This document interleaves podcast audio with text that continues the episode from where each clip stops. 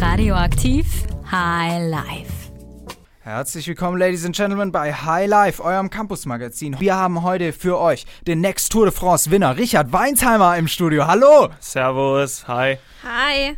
Und äh, ja, wir werden heute mit ihm äh, drüber reden, äh, was äh, so die Tücken des Profisports sind. Wir werden tief eintauchen in den Lifestyle des Radsports. Und äh, darüber hinaus haben wir natürlich für euch wieder die besten Veranstaltungstipps für Heidelberg. Ganz genau. Und ich würde sagen, wir starten erstmal durch mit ein bisschen guter Mucke auf die Ohren. Das hattet ihr jetzt lange Zeit nicht. Und da starten wir mit den Strompiloten, die übrigens vor gar nicht allzu langer Zeit bei uns im Studio waren und nie mehr woanders. Das waren, wie gesagt, die Strompiloten mit nie mehr woanders. Und die haben ein ganz aktuelles Thema angesprochen, würde ich sagen, zumindest Incident in ihrem Lied, nämlich den Wohnungsmarkt. Und der ist ja gerade in Heidelberg als Studentenstadt doch sehr angespannt. Wir haben hier gerade schon so ein bisschen gequatscht und Richard hat da einen ganz netten Tipp, wie man sehr gut an eine Wohnung kommt. Äh, ja, genau. Als ich angefangen habe hier zu studieren in Heidelberg, ähm, haben mir meine, hat mir meine Mutter, glaube ich, den Tipp damals gegeben, dass ich doch mal einfach eine Annonce in der Zeitung äh, aufgeben soll, weil äh, viele alte Menschen, die ihre Wohnung loswerden wollen, äh, ja, die gucken halt eher noch morgens mal in die Zeitung und ähm, das hat bei mir gut geklappt. Da haben direkt zehn Leute sich gemeldet oder so, habe ich dann auch eine, eine schöne Wohnung gefunden. Und äh, einem Kumpel habe ich jetzt auch den Tipp gegeben, bei dem hat es auch super funktioniert, also einfach mal ausprobieren. Das heißt, Leute melden sich bei dir, weil sie. Leute melden sich bei, das muss man sich mal vorstellen. Es melden sich, du, du suchst eine Wohnung und Leute melden sich bei dir, weil du eine Wohnung suchst. Das ist doch genial. Finde ich optimal, so sollte das immer laufen. das sollte immer so sein im Leben, ja. Ja, also bei mir war das ein bisschen anders, aber ich hatte den Vorteil, dass ich in Mannheim gewohnt habe und deshalb suchen konnte, als keiner gesucht hat. Und deshalb bin ich ins Wohnheim gekommen. Was aber wohl relativ schwierig ist, wenn man direkt zu Semesterstart sucht. Ich weiß nicht, wie war es bei dir, Gregor? Äh, ja, bei mir war es auch relativ glücklich, weil ich äh, noch ziemlich früh angefangen habe zu suchen. Ich hatte meine Zulassung relativ früh ähm, zur Uni und konnte dann quasi auch noch in der Zeit suchen, in der andere Leute noch nicht gesucht haben. Also noch nicht so in der Zeit Ende September, Anfang Oktober, wo jeder sucht, praktisch. Ja, ansonsten, wie gesagt, die Wohnungssituation ist sehr angespannt.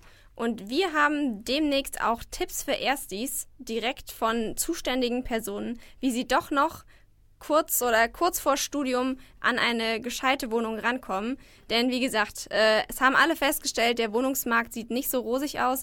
Außer Luxus-Apartments, die scheinen zu boomen wie nie. Wahrscheinlich in der Bahnstadt, ne? Ja, vermutlich. Ja, genau. Gute Gegend dort zum Wohnen, aber wahrscheinlich eher nicht für Studenten. Ja, wir haben, ähm, du sprichst schon an, wir haben eine Ersti-Sendung, eine Special-Ersti-Sendung ähm, irgendwann in den nächsten ein, zwei Wochen, äh, wo wir uns dem Thema mal widmen werden und alle Tipps rausballern werden, die Erstis gebrauchen können, wenn sie neu nach Heidelberg kommen und hier anfangen zu studieren. Ganz genau, so ein Survival-Kit für Erstis und zwar nicht von Mannheim, denn da laufen die Sachen ein bisschen anders, sondern exklusiv für Heidelberg. Ihr erfahrt natürlich auf unserer Homepage und auf Facebook, wann diese Sendung ausgestrahlt wird, sodass ihr da top informiert ins Studium starten könnt. Ganz genau. So, und jetzt widmen wir uns mal dem eigentlichen Thema unserer Sendung, warum wir eigentlich hier sind. Und zwar, wir haben heute einen Profisportler bei uns, Richard Weinsheimer, der Radsportler, der Next Tour de France Winner. Richard, äh, wie lange, wann sehen wir dich bei der Tour de France? Ähm, festes Datum will ich da jetzt noch nicht nennen. Äh, das Ziel ist natürlich von jedem Radsportler irgendwann mal bei der Tour de France äh, zu fahren. Und ähm, ja, unser Team ist äh, relativ jung noch. Wir haben einen sehr engagierten Teamchef, der da auch alles äh, versucht, dass das irgendwann mal, dass der Traum irgendwann mal wahr wird.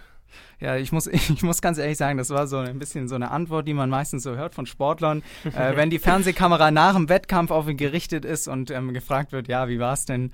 Und dann kommen äh, solche Aussagen, mit denen man sich auf keinen Fall irgendwie keinen Schritt zu weit geht. Ja, genau. Also ich sag mal so, wenn jetzt hier ähm, einige Kollegen zuhören, da will man sich natürlich auch nicht so weit aus dem Fenster lehnen. ja, ganz genau, kann ich verstehen. Wird das, wird das geübt so in, im, äh, bei, bei den Profisportlern gegenüber der Presse die richtigen Antwort zu geben, dass man gar nicht zu viel sagt und nicht zu wenig? Ähm, also vor der Teamvorstellung, wo dann wichtige Sponsoren da sind oder so, haben wir zum Beispiel letztes Jahr ähm, ja, so, so, so einen groben Rahmen für Antworten gekriegt. Ähm, das war im ersten Jahr des Teams. Äh, Im zweiten Jahr wurde es uns dann selber zugetraut. Also da durften wir dann selber reden, ähm, als klar war, dass wir das hinkriegen. Ähm, ja, aber ich denke, äh, ja, dass die meisten Sportler doch relativ äh, frei sprechen können. Und was sind da so No-Go-Themen? Also gibt es auch Themen, wo euch vorher gesagt wird, da sprecht ihr jetzt mal bitte nicht drüber?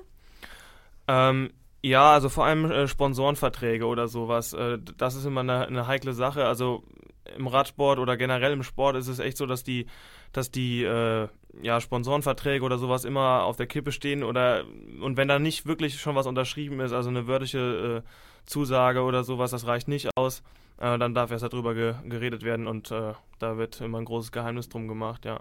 Ja, kann man verstehen.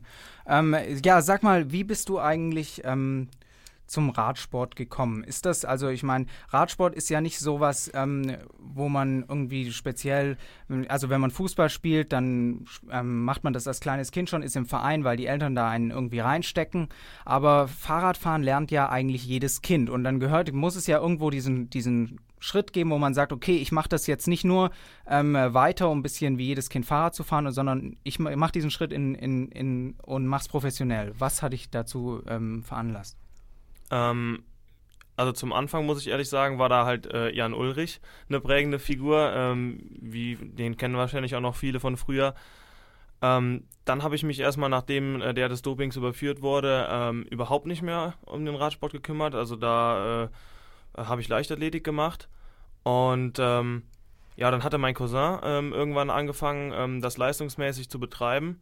Und ja, mein Vater fährt auch äh, so sportlich Rennrad. Und ähm, ja, dann habe ich irgendwann damit angefangen und habe gemerkt, okay, das macht mir Spaß. Ähm, als erstes war es wirklich nur so freizeitmäßig, zwei, dreimal die Woche. Und dann habe ich bei einem, ähm, bei meinem ersten Trainer dann angefangen, wo es dann fünf, sechs Mal die Woche Training ähm, wurde. Und es hat sich immer weiter gesteigert. Das heißt aber, du hast doch recht spät eigentlich mit dem Profi-Radsport angefangen. Also normalerweise hört man ja irgendwie, keine Ahnung, man fängt mit fünf an zu trainieren und wer mit acht oder neun nicht im Kader untergekommen ist, äh, da gibt es keine Karriere mehr. Das klingt jetzt bei dir, als wäre das ein bisschen länger gegangen. Ja, genau. Also ich habe äh, mit 16 habe ich, glaube ich, erst angefangen, das dann wirklich richtig äh, ähm, ja, leistungsmäßig zu betreiben, auch mit jedem, jedes Wochenende Rennen und so weiter und so fort. Das ist schon relativ spät, ja, das stimmt. Aber du hattest schon von Anfang an so ein richtiges Rennrad, weil das macht man ja nicht mit dem Mountainbike. Ähm, ich habe angefangen mit Mountainbiken tatsächlich. Ah, ja. ähm, fand ich immer ganz cool, so ein bisschen im Wald äh, rumzufahren. Und äh, ja, ich bin dann äh, durch meinen ersten Trainer dann langsam aufs Rennrad umgestiegen und dabei geblieben. Okay, und du bist jetzt, du fährst jetzt in einem Team, ne? Du fährst jetzt nicht alleine, sondern ähm, ihr seid ein Team von wie vielen Personen? Ähm, genau, ich fahre fürs Team Coota Lotto. Ähm, also wir werden von der Lotto Rheinland-Pfalz unterstützt. Wir sind äh, 16 Fahrer, genau, ähm, weil so eine Mannschaft bei einem großen ähm, UCI-Rennen, äh, das sind die höchstklassigen, äh, höchstklassigsten äh, ähm, ja, Rennen, die, ähm, ja, bei denen startet immer so ein Acht-Mann-Kader und dann können auch zwei Teams parallel, äh, das sagen wir mal, das eine in Belgien, das andere in Frankreich äh, starten, genau. Das heißt, es sind immer alle unterwegs. Das, der, der Kader ist nicht so groß, damit achtmal pausieren, sondern es sind alle immer am, auf dem Rad. Ähm, nicht jedes Wochenende, aber ähm, ja, das ist ähm, auf jeden Fall kommt das oft vor, dass alle 16 Mann äh, unterwegs sind und äh, ja, die Plätze sind natürlich auch begehrt, wenn dann jetzt zum Ende der Saison die Rennen weniger werden, dann hat man halt nur noch acht Mann, die fahren können an einem Wochenende und äh, damit auch die Konkurrenz im Team ein bisschen äh, oben bleibt. Das heißt, man muss sich im Team erstmal qualifizieren, damit man am Rennen teilnehmen kann. Und der Trainer sagt dann hier, du bist in Form, du, du bist dabei. Genau, also wir haben äh, mehrere sportliche Leiter, ähm, die schreiben auch immer Rennberichte ähm, an die Team, äh, an den Teamchef. Ähm, und tauschen sich auch untereinander aus, wie wer, wie äh, welcher Fahrer zurzeit drauf ist, ob die Form gut ist, wie er sich präsentiert hat. Und ähm, das wird dann vor jedem Rennen, kriegt man dann so fünf Tage vorher eine E-Mail, fünf, sechs Tage, ähm, wann man wo zu sein hat ähm, und äh, wo es hingeht und um wie viel Uhr Start ist und so weiter, die ganzen Informationen. Und dann kann man sich dann langsam darauf einstellen, okay, ich bin im Kader, ich bin Ersatzfahrer, ich fahre gar nicht. Äh, ja, genau. Und äh, wie ist es dann? Ist, dann sind acht Leute von euch am Start oder sechs Leute oder nee acht, ne? Ja, bei manchen Rennen sind sechs, äh, bei manchen acht. Das ist immer unterschiedlich. Aha. Genau. Und die sind jetzt, die sind jetzt alle starten, haben alle eine Start, Startposition. Ähm, muss man sich dann für das Rennen auch irgendwie eine ergattern? Also gibt es da oder es können ja nicht alle im Pulk starten? Ähm, doch, das ist tatsächlich so. Echt? Ähm, also stehen dann bei einem großen Rennen stehen 200 Mann an der Startlinie. Und man boxt sich dann durch, wer, wer ganz vorne steht, oder? Ähm, ist tatsächlich man so. campt da, oder? Der, der am frühsten aufsteht, ist dann weiter vorne, oder? Ähm, also Wie vom Apple Store wird er gecampt an der Startlinie mal. Genau, wir reisen meistens drei Tage früher an, schlagen die Zelte auf. ähm, nee, äh, wenn das Rennen, das kann man sich ja vorstellen, das Rennen 200 Kilometer lang ist, ähm, da hat man tatsächlich 200 Kilometer Zeit nach vorne zu kommen. Und Ah, ja. ähm, es ist jetzt nicht äh, unbedingt ein Nachteil, man kann auch mal am Start ganz hinten stehen. Also da kommt man immer wieder vor. Da hat man genügend Zeit zu. Wenn ein Rennen fünf Stunden dauert, dann sind äh, nach dreieinhalb Stunden, wenn das Rennen schwer genug war, sowieso nur noch 30, 40, 50 Mann vorne. Und ähm, ja, wenn das Rennen aber nicht so schwer war und ähm, zum Beispiel eine Flachetappe, wo dann relativ ruhig gefahren wird und es am Ende zu einem Massensprint kommt, ähm, dann werden nochmal die Ellbogen eingesetzt, genau. Mhm. Und gibt es dann auch so, dass ihr das dann so macht, ähm, sieben Leute fahren irgendwie hin, blockieren die anderen und einer sichert den Sieg des Teams oder kann nur, oder gibt es für die Einzelperson Sieg oder gibt es einen Teamsieg sozusagen? Ähm, also wir gewinnen immer als Team, Mhm. wenn wir am Start stehen. Auch das Preisgeld und sowas wird äh, eins zu eins aufgeteilt unter den Fahrern, was ich finde eine ganz coole Sache ist. Also dass nicht nur der Teamkapitän da was bekommt. Und man muss sich das so vorstellen. Also wenn wir zum Beispiel einen Massensprint haben, ähm, dann sind bei dem Rennen 20 Teams am Start. Und ähm, man kann sich ja vorstellen, wenn man mit einer 50 über die Straße fährt, auf die Zielgerade zu, dass da vorne der Wind, der Gegenwind äh, äh, eine ziemlich große äh, Rolle spielt. Und dann hat man sogenannte Sprintzüge. Also das heißt, im Optimalfall äh, fahren sieben Fahrer vor dem achten Mann. Das ist der Sprinter. Und damit wird so 15 Kilometer vor Ziel begonnen. Und natürlich versucht jedes Team seinen Sprinter möglichst weit vorne auf die Zielgerade zu schicken. Und der letzte Anfahrer, der bringt ihn da bis, äh, fährt dann halt richtig, richtig, richtig schnell. Der fährt äh, vorne auch schon einen Sprint auf die Zielgerade zu und der Sprinter muss dann nur noch vollenden, die letzten 300 Meter. Das klingt nach äh, harter Teamarbeit und ich würde sagen, gleich gibt es noch mehr von Richard zu hören und darüber, wie er das mit der Uni in Einklang bringt. Wir reden ein bisschen über Doping und wir reden natürlich auch noch weiter über das Rennen an sich. Und jetzt hören wir erstmal ein neues Lied. Gregor, was hast du im Angebot? Ja, ähm, ich habe ein, ein, ein Lied, was ein bisschen zu meiner Stimmung so im Moment passt. Ich habe heute Morgen noch die äh, Präsidentschaftsdebatte ähm, in den USA mir angeschaut, weil ich heute Nacht um drei keine Lust drauf hatte. Und danach ist meine Stimmung so ein bisschen in den Keller gesackt und ein passendes Lied davon äh, ist Schwarz-Weiß von Joris.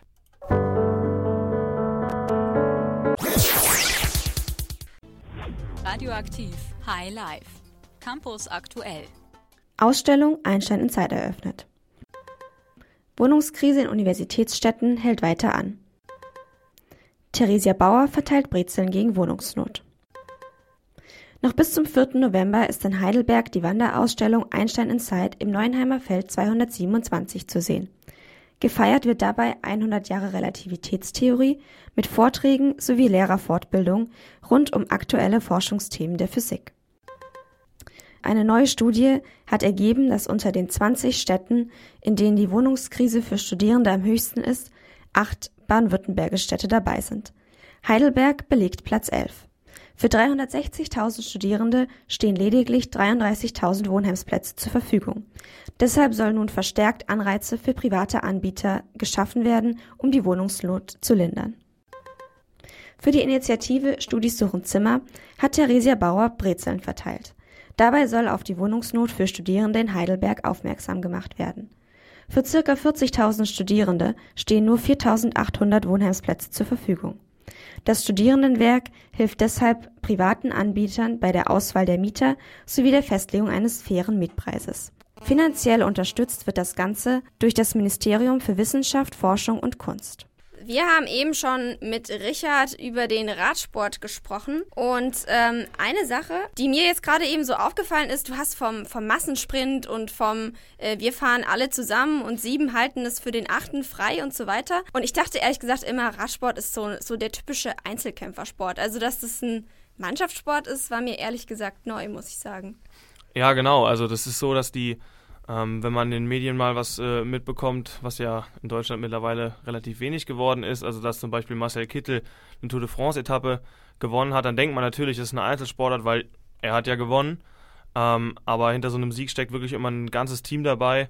Und äh, ich habe das ja gerade eben auch schon mal kurz angesprochen mit dem Preisgeld. Das wird wirklich unter allen acht Fahrern zum gleichen Anteil aufgeteilt. Also der, der den Sieg holt, ähm, der kriegt genauso viel wie derjenige, der dem den ganzen Tag Wasser gebracht hat. Ähm, Genau, das ist schon ein, ein, ja, ein Sport, der eigentlich nur richtig im Team ausgeübt werden kann. Und es ist vorher schon klar, wer der ist, der am Ende durchs Ziel fährt und wer dem das Wasser reicht? Oder wie macht man das? Genau, also das ist, ähm, wir haben vor jedem Rennen eine, eine Mannschaftssitzung. Ähm, da werden je nach, ob das jetzt eine flache Etappe ist, ob das bergig ist ähm, oder was es da auch immer gibt, ähm, wird festgelegt, wer heute der Kapitän ist, für wen gefahren wird. Ähm, manchmal gibt es dann natürlich noch einen Ersatz oder einen Joker, der dann halt äh, einspringt, wenn der, wenn der Kapitän stürzt oder einen Platten hat, was ja auch mal vorkommen äh, soll. Und ähm, aber schon, eigentlich ist es schon klar vorm Rennen, wer da der Mann ist, der das Ding machen soll. Apropos äh, Wasser reichen. Ähm, wie ist das eigentlich? Also der, man sieht das immer im Fernsehen, da würden immer per Weitwurf werden da die Wasserflaschen zugeworfen. Äh, habt ihr dann da eure Leute positioniert, ähm, die das dann machen und ähm, wie fängt man das? Also ich stelle es mir irgendwie wahnsinnig, äh, weiß man dann, wo die stehen? Also ich meine, du fährst, da musst du ja wissen, wo die stehen, wann du jetzt aufpasst, dass du das fängst. Wie läuft das ab? Ähm, also zunächst mal haben wir ja ähm, hinter dem äh, Fahrerfeld ähm, fahren ja die Mannschaftswagen mit und da sitzen die sportlichen Leiter drin, die haben alles voller Essen und Trinken. Ähm, das heißt, wenn ich an dem Tag dafür eingeteilt bin, mich um meinen Kapitän zu kümmern, ähm, dafür zu sorgen, dass der immer genügend zu essen und zu trinken hat, dann lasse ich mich zurückfallen, fahre zum Auto, stopfe mir das Trikot ähm, komplett voll mit Wasser und fahre dann wieder nach vorne und äh, bringe das dann meinem Kapitän. Und dann gibt es natürlich noch die Verpflegung von außen, die du gerade angesprochen hast. Ähm, das sieht vielleicht so aus, als ob die Wasserflaschen rumfliegen würden, weil sie manchmal aus der Hand gerissen werden. Ähm, aber es ist so, dass die äh, Betreuer, da gibt es eine Verpflegungszone, da stehen die und halten dann Wasserflaschen hoch oder eben halt auch einen Beutel mit Essen. Und äh, wenn man dann halt mit einer 60 da dran vorbeifährt und äh, ja, die Flasche nicht fängt, ähm, dann fliegt da halt auch schon mal was durch die Luft, genau. Und gibt es dann ähm, 20 Meter weiter nochmal so eine Zone, dass man das nochmal, oder muss man dann das ganze Rennen ohne Essen fahren? Ähm, tatsächlich ist es so, je nachdem, wie viele Betreuer man jetzt dabei hat, wenn du es verpasst, dann hast du es verpasst. Dann, hm. ja. Der Druck ist hoch dann, ne? genau, ja. Der Hunger, da musst du es jetzt fangen, ne? genau, ja. Okay. Ähm, ganz kurz nochmal äh, zurück ähm, äh, zu dem, was macht man? Also du hast gesagt, du fährst fünf Stunden lang in so einem Rennen. Ist das nicht derbe langweilig? Hat man da irgendwie Musik auf den Ohren oder hört sich ja irgendwie ein Hörbuch an oder also vier, fünf Stunden auf dem Rad, stelle ich mir langweilig vor. Ähm, also im Rennen ist es tatsächlich so, wenn das ein äh, Rennen ist, wo die ganze Zeit die Post abgeht, was die ganze Zeit schnell ist, dann geht das verdammt schnell rum. Das kann man sich nicht vorstellen, aber da, äh, ja, wenn man fünf Stunden am Anschlag fährt, das geht tatsächlich schnell rum. Ähm, Schlimmer sind die Trainings im Winter, wenn es darum geht, eine solide Grundlage für die Saison zu legen und äh, man dann samstags äh, morgens aufsteht und erstmal sechs Stunden im Nieselregen fahren geht. Ähm, ja, da hat man ganz gerne mal ein Hörbuch auf den Ohren, wie du es gerade schon gesagt hast. Ich höre persönlich immer hier Jan Böhmermann und, und Olli Schulz auf den Ohren. Die höre ich ganz gerne beim Radfahren und ähm, ja, sonst muss man halt mit einem Kollegen zusammenfahren und ein bisschen quatschen.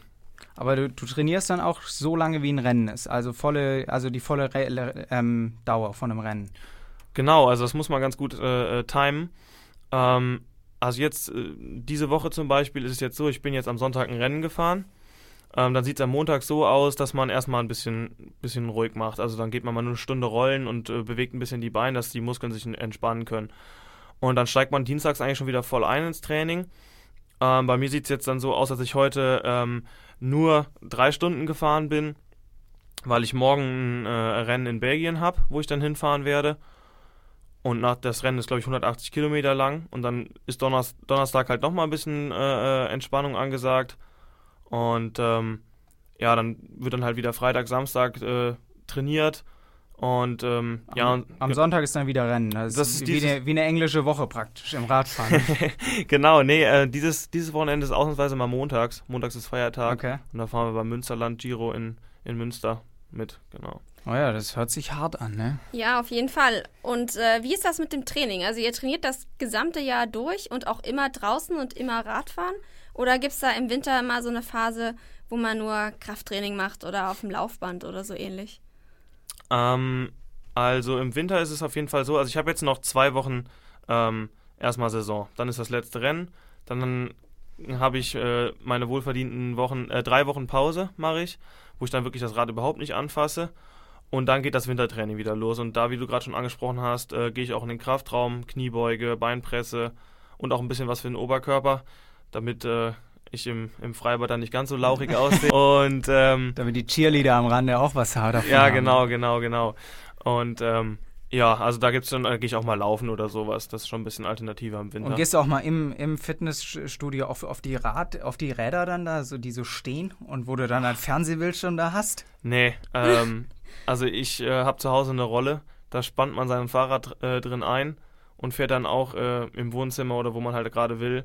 Und ich kann echt sagen, also zwei Stunden auf so einem Ding, ähm, das ist die Hölle. Also das ist wirklich so unendlich langweilig, egal wie gut der Film ist, den man dabei guckt, da, da hat man echt keinen Bock drauf. Okay. Jetzt hast du gerade gesagt, in zwei Wochen ist deine Saison zu Ende und dann hast du drei Wochen Radpause. Ähm, in zwei Wochen beginnt das Studium ja wieder. Also in zwei Wochen beginnt das Semester wieder. Das heißt, du hast Ferien, wenn dann die Uni weitergeht. Was mich direkt zur nächsten Frage äh, führt. Wie kann man das eigentlich so gut vereinbaren? Uni und so eine Profi-Radsportler-Karriere? Ähm, ja, ich muss ehrlich sagen, ich habe es mir ein bisschen einfacher vorgestellt, als ich, äh, ich komme jetzt ins dritte Semester. Ähm, ja, also im Winter ist es schon ähm, ein bisschen entspannter, weil ich halt an den Wochenenden dann keine Rennen habe. Ähm, also wir reisen zum Beispiel oft freitags oder donnerstags auch schon zum Rennen an, dafür geht dann natürlich das ganze Wochenende drauf. Ähm, wie gesagt, jetzt im Winter sind dann keine Rennen. Äh, am Wochenende, da geht es dann einigermaßen, aber auch, ähm, ja, ich setze mich halt auch manchmal unter der Woche dann weiß ich nicht, von halb neun bis um elf auf die Rolle oder gehe halt mit, mit Lampe am Fahrrad oder sowas fahren. Also da muss man schon Disziplin haben. Und mit dem Studium ähm, gibt es da manchmal, jetzt im Sommersemester, gibt es dann da manchmal Dinge, Sachen, wo du sagst, du musst jetzt Dinge verpassen für das Rennen und ähm, wenn du jetzt zum Beispiel irgendwelche Prüfungen nicht schreiben kannst, gibt es dann Entgegenkommen von der Uni, dass die sagen, ja klar, hier ist einer, der macht Profisport und ähm, da kommen wir entgegen und suchen irgendwie einen Weg, wie wir das machen können? Ähm, das gibt es an der Uni Heidelberg leider überhaupt nicht. Also ich habe mal eine Mail geschrieben, wir haben einen Werbespot gedreht mit dem Team für einen äh, Sporternährungshersteller. Ähm, da habe ich eine Mail geschrieben, ob das irgendwie möglich wäre, dass ich für die Vorlesung, für eine Vorlesung, die hatte ich an dem Tag, eine Entschuldigung bekommen. Da habe ich nicht mal eine Mail zurückgekriegt. Äh, leider, also ich kenne von, von manchen Freunden, die studieren in Münster oder sowas, die können auch mal eine Prüfung verschieben um eine Woche, wenn sie dann auf irgendeiner Rundfahrt in Frankreich oder sonst irgendwo sind. Aber ich äh, habe da leider noch keine entgegenkommen.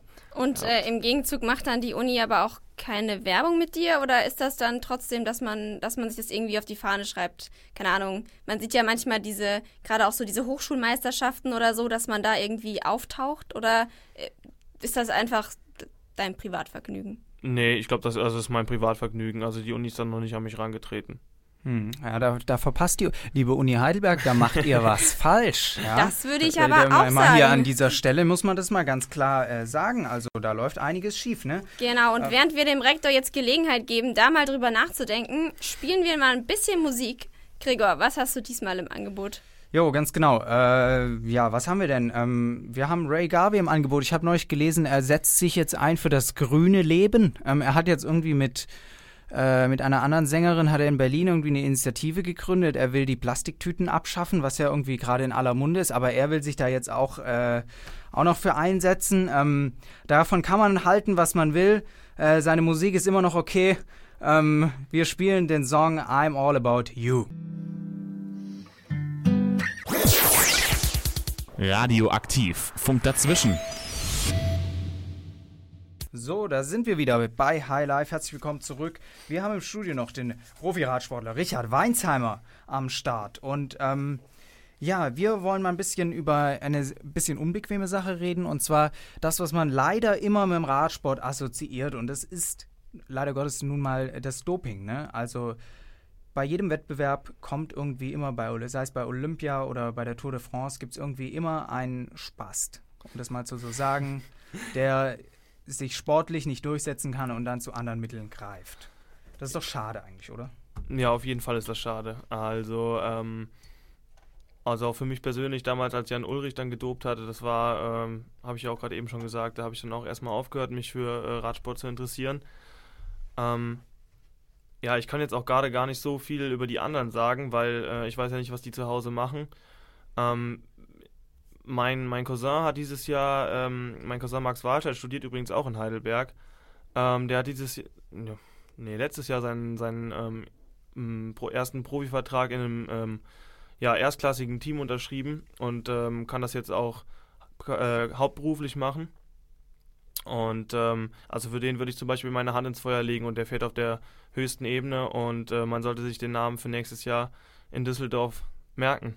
Oh ja, die Tour de France startet in Düsseldorf, ne? Genau, 2017 startet die Tour in Düsseldorf. Wir hatten vor zwei Wochen ähm, ein Bundesliga-Rennen äh, in Düsseldorf. Ähm, wird eine gute Sache, glaube ich. Mhm.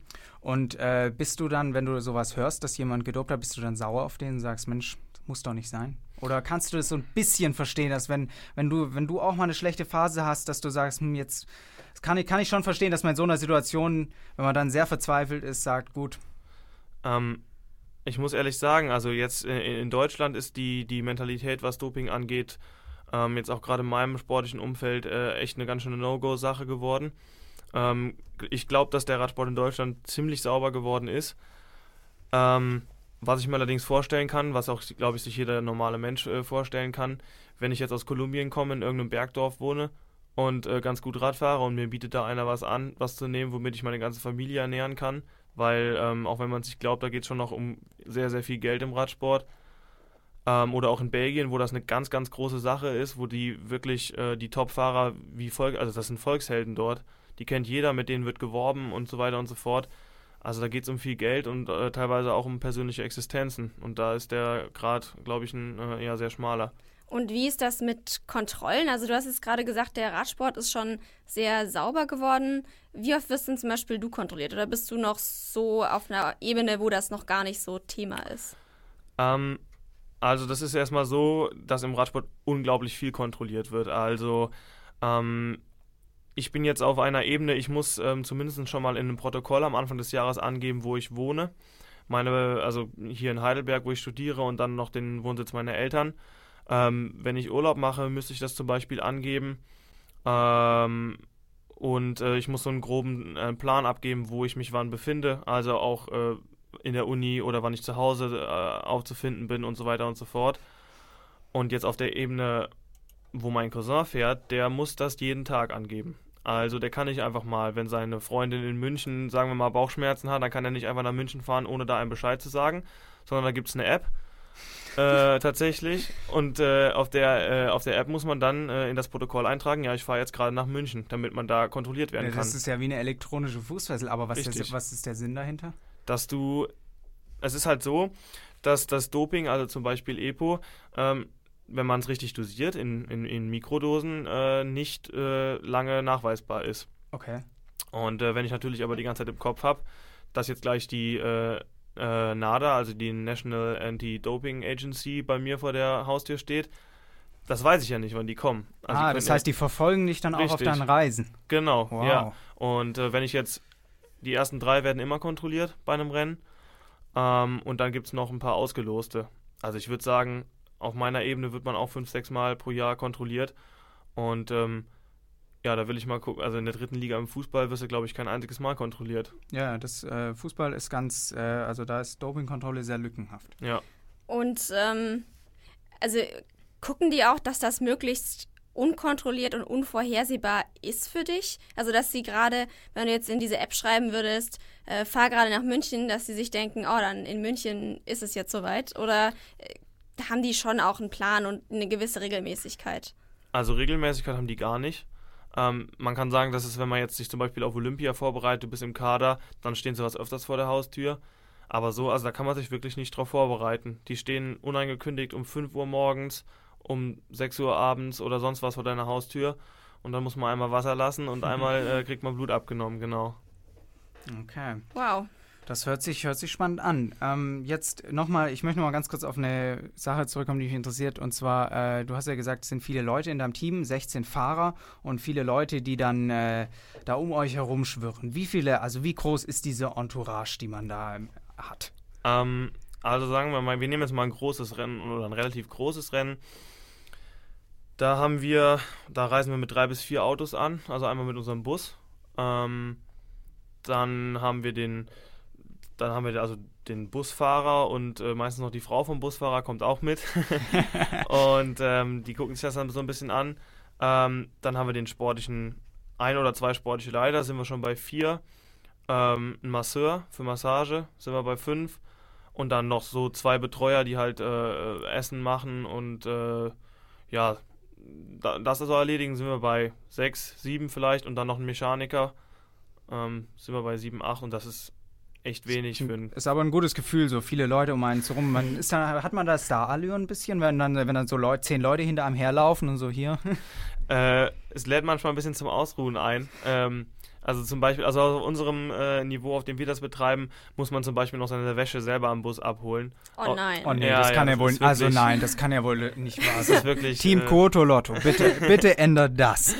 Ähm, nee, aber bei den höherklassigen Teams, da kriegt man wirklich alles hinterhergetragen. Also da kriegt man die Wäsche aufs Zimmer, ähm, da steht auf dem Gang eine Box mit Essen, wenn man abends nochmal Hunger kriegt oder sonst irgendwas. Da wird einem schon viel gemacht, ja. Ja, und zwischendurch wird man nochmal massiert, ne? Richtig. Ah, ja. Sehr Du hast, auch, entspannt. du hast gerade gesagt, ihr habt einen Mechaniker dabei. Äh, wie gut kennst du dich denn mit deinem eigenen Rad aus? Also ich gehe davon aus, du wirst es nicht reparieren, wenn es jetzt einen krassen Defekt hat. Aber äh, was, was kannst du so machen? Ich muss leider zugeben, ich bin ziemlicher Legastheniker, was äh, äh, Schrauben am Fahrrad angeht. Aber die Basics, äh, die kann ich natürlich, also Kette wechseln, äh, ja, Bremszüge, Schaltzüge verlegen, ähm, ja, Reifen wechseln und äh, auch noch so ein paar andere Sachen. Also das kriege ich natürlich schon hin. Vielleicht nicht so schnell wie unser Mechaniker, aber ich krieg's hin. Genau. Was muss denn ein Rennrad äh, besonderes, also was macht ein Rennrad zum Rennrad außer, was ich jetzt sagen würde, was ich als Laie erkenne, die dünnen Reifen? Äh, genau. Also da gibt es natürlich auch verschiedene Variationen, die erkennt man aber dann nur, wenn man auch ein bisschen Ahnung davon hat natürlich. Ähm, was ich immer, was die Leute immer ganz cool finden, wenn ich es ihnen erzähle, ähm, die da jetzt nicht so Ahnung von haben, wir haben elektronische Schaltungen. Also ich muss, das funktioniert nicht mehr mit, wie äh, mit einem Metallzug, der im Rahmen ver verlegt ist, sondern äh, halt kabellos.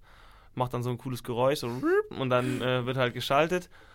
Ähm, ja, genau, dann haben wir natürlich einen, äh, einen Rahmen aus Kohlefasern, also aus Carbon, der extrem leicht ist.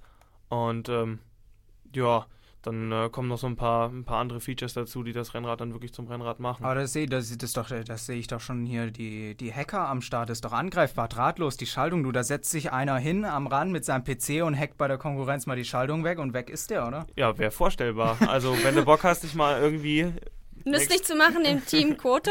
Ähm, genau, dann äh, setzt du dich irgendwo an den Straßenrand und äh, hackst mal ein bisschen unsere Schaltung. So, das geht hier, der Aufruf geht an alle ITler hier in der Uni Heidelberg, Informatikstudenten.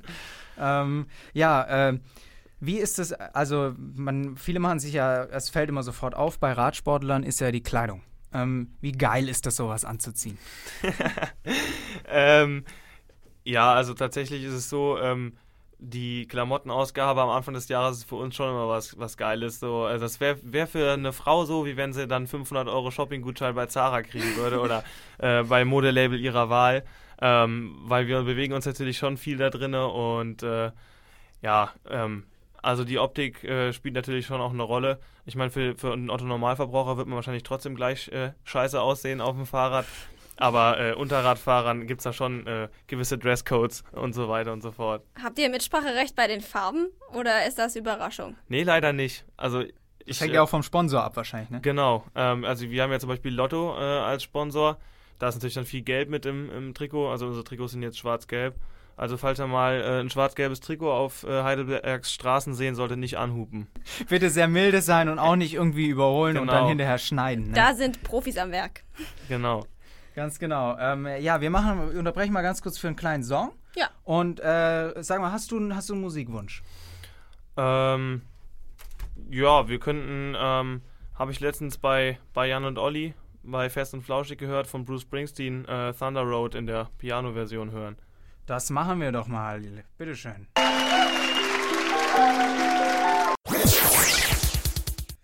Herzlich willkommen zurück zu High Life, eurem Campus-Magazin hier bei Radioaktiv. Heute sind für euch im Studio Gregor und Anna. Und wir haben immer noch einen Gast, nämlich Richard Weinsheimer, den Profi-Radsportler der Uni Heidelberg. Naja, was heißt der Uni Heidelberg? Ich glaube, äh, Team Koto Lotto und äh, studiert an der Uni Heidelberg. Das hat es ja uns für uns so interessant gemacht. Wir haben ein bisschen geredet heute in dieser Stunde über die, über alle Facetten des Radsports und wie man das eben mit dem Studium in Einklang bringt. Richard, wie geht's jetzt bei dir weiter? Ähm, du bist jetzt erstmal zu sehen in Belgien beim nächsten Rennen und danach ist äh, Saisonende erstmal. Ähm, genau, also morgen bin ich in Belgien am Start. Da fahre ich jetzt gleich noch rüber. Und ähm, dann am nächsten Montag ist der Münsterland Giro in Münster, was auch wieder eine coole Sache werden wird, ähm, weil da echt richtig viele Zuschauer kommen nach Münster und das schon ein ganz ein relativ großes Ding ist. Ja, und dann haben wir nochmal zum, äh, die Woche danach haben wir nochmal Paris Tour, also in Frankreich. Ja, und wenn wir das geschafft haben, dann äh, heißt erstmal drei Wochen Füße hochlegen und mal eine Zigarre an, anschmeißen oder sonst Zigarre, irgendwas. ja. Gibt es dann auch Urlaub oder ist nur Füße hochlegen, Zigarre an, vielleicht mal doch ein Bierchen trinken? Ja, also ich würde natürlich mal ganz gerne äh, Urlaub machen, aber jetzt fängt ja leider schon die Uni wieder an. Und ähm, ja, deswegen wird das, äh, glaube ich, im relativ entspannten Rahmen. Vielleicht fahre ich mit ein paar Kumpels mal irgendwie nach Holland rüber oder sowas. Ähm, mal gucken. Ja, das hört sich doch definitiv interessant an. Und ähm, im Winter habe ich das jetzt richtig verstanden, gibt es keine Rennen. Das heißt, nur Training ähm, kann man wahrscheinlich auch nicht bei Schnee und Regen ähm, draußen fahren, oder? Ja, theoretisch könnte man es schon. Also am Anfang, im Frühjahr ist oft noch, dass ein bisschen Schnee fällt oder echt äh, auch richtig kalt ist. Aber ähm, ja, man kann ja auch nicht das ganze Jahr über Saison haben. Also die Saison fängt jetzt äh, so Anfang März, Ende Februar immer an und geht halt bis jetzt, also bis äh, Mitte Oktober. Und das ist schon, schon relativ lang. Da freut man sich auch mal, wenn man dann mal nur trainieren muss. Ja. Und ähm, so für die Zukunft, ja, mal kurz ähm, das Thema anschneiden. Ähm, äh, wie denkst du, wirst du das ewig noch weitermachen? So gibt es ja auch so wie beim Fußball, dass man sagt, so Anfang mit der 30 ist Schluss, da geht da nichts mehr. Oder wirst du davor schon sagen, nee, ich höre da jetzt auf? Und ähm, ich meine, du studierst ja parallel noch. Das heißt, du willst es wahrscheinlich jetzt nicht auf die Ewigkeit beruflich machen. Ähm, genau, also äh, ist halt relativ schwer damit, ähm, gutes Geld zu verdienen, beziehungsweise so viel Geld, dass man auch nach der aktiven Karriere äh, da noch was davon hat und davon zehren kann. Das gelingt äh, einigen, aber das sind halt wenige, also nicht so viele wie im Fußball.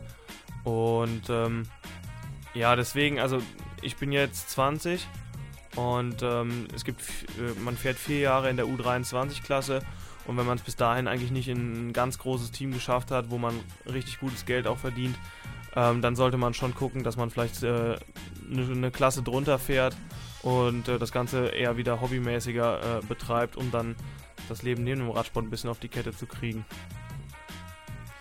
Gut, ähm, das ist ja, das sind gute Aussichten, die du da hast. Also das heißt, du wirst da das nicht äh, auf Gedeih und Verderb äh, versuchen und damit den letzten Euro irgendwie rauszupressen. Ähm, gut, dann würde ich sagen, wir machen noch mal ein kleines Lied und haben danach noch die Veranstaltungstipps für euch. Ganz genau. Gut, äh, was haben wir denn? Wir haben eine, eine neue Single von Silbermond. Äh, die ist äh, am Anfang oder Mitte dieses Jahres rausgekommen. Sie nennt sich Das leichteste der Welt. Bitteschön. Hör, die Sonne scheint wieder für dich. Radioaktiv High Life. Veranstaltungstipps. Wer gerne Impro-Theater sieht, es aber auch mal gerne selber ausprobieren möchte, ist morgen Abend um Viertel vor acht im Karlstor Bahnhof richtig. Das Impro-Workout ist ein offener Workshop für Einsteiger, die sich selbst mal auf die Bühne wagen möchten. Das En- Ensemble Als Wir gibt euch dabei seine Erfahrungen weiter. Als Student zahlt ihr 9 Euro, um teilnehmen zu können. Das Enjoy Jazz Festival legt diesen Sonntag in der Stadthalle einen fulminanten Start hin. Die fünfköpfige Alternativ-Rockband Mashu Layla sorgt in ihrem Heimatland Libanon mit Texten über selbstbestimmte Sexualität, politische und religiöse Freiheit für Kontroversen. Am Sonntag stehen sie zusammen mit dem Saxophonisten Ilhan Erşahin auf der Bühne. Als Support ist außerdem das Mehmet Ungarn Trio aus Mannheim mit am Start. Tickets gibt's ab 16 Euro, los geht's um 20 Uhr. Das Enjoy Jazz Festival findet auch dieses Jahr über den gesamten Oktober und November in Heidelberg, Mannheim und Ludwigshafen statt. Noch ein letzter Tipp für Politikbegeisterte. Nach dem heutigen ersten Schlagabtausch zwischen Hillary Clinton und Donald Trump im TV-Duell geht der US-Wahlkampf endgültig in die heiße Phase. Die ARD-Korrespondentin Sabrina Fritz lebt und berichtet seit fünf Jahren aus Washington und ist heute im RNZ-Forum über ist heute im RNZ-Forum, um über den Kampf im Weißen Haus im Gespräch mit Christian Altmaier zu berichten. Der Eintritt ist frei. Das Ganze findet um 20 Uhr in der Sophienstraße 12 im Deutsch-Amerikanischen Institut statt. Und alternativ gibt es diese Woche mit 24 Wochen einen so fesselnden wie traurigen Film, der nichts für leichte Gemüter ist. Die von Julia Liensch und Bjarne Mädel brillant gespielten Hauptrollen erfahren während der Schwangerschaft, dass ihr Kind mit Down-Syndrom und einem schweren Herzfehler zur Welt kommen wird und entscheiden sich für eine Spätabtreibung. Der Film von Anne Zora Berachet ist morgen in der Kamera zu sehen. Dein Campus, dein Radio, deine Stadt. So, das war High Life für diese Woche. Wir haben uns gefreut, dass ihr zugehört habt. Ähm, das Ganze gibt's natürlich auch als Podcast, wenn ihr es euch noch einmal anhören wollt oder euren Freunden empfehlen wollt, falls die es verpasst haben. Sowohl für bei iTunes als auch auf Soundcloud. Und wir haben natürlich auch eine Facebook-Seite, wo wir euch informieren über die neuesten Dinge und natürlich auch immer den Stand unserer Folgen und so weiter posten, wann diese veröffentlicht wurden. So, und damit enden wir diese, diese wunderbare Sendung. Und äh, der letzte Musikwunsch äh, geht an unseren Gast Richard. Äh, was hast du denn noch, was du unbedingt hören willst? Ähm, von den Beginnern Carter. Das machen wir. Auf Wiedersehen und vielen Dank, dass du heute da warst, Richard. Danke, dass ich hier sein durfte. Ciao. Danke, Tschüss. ciao.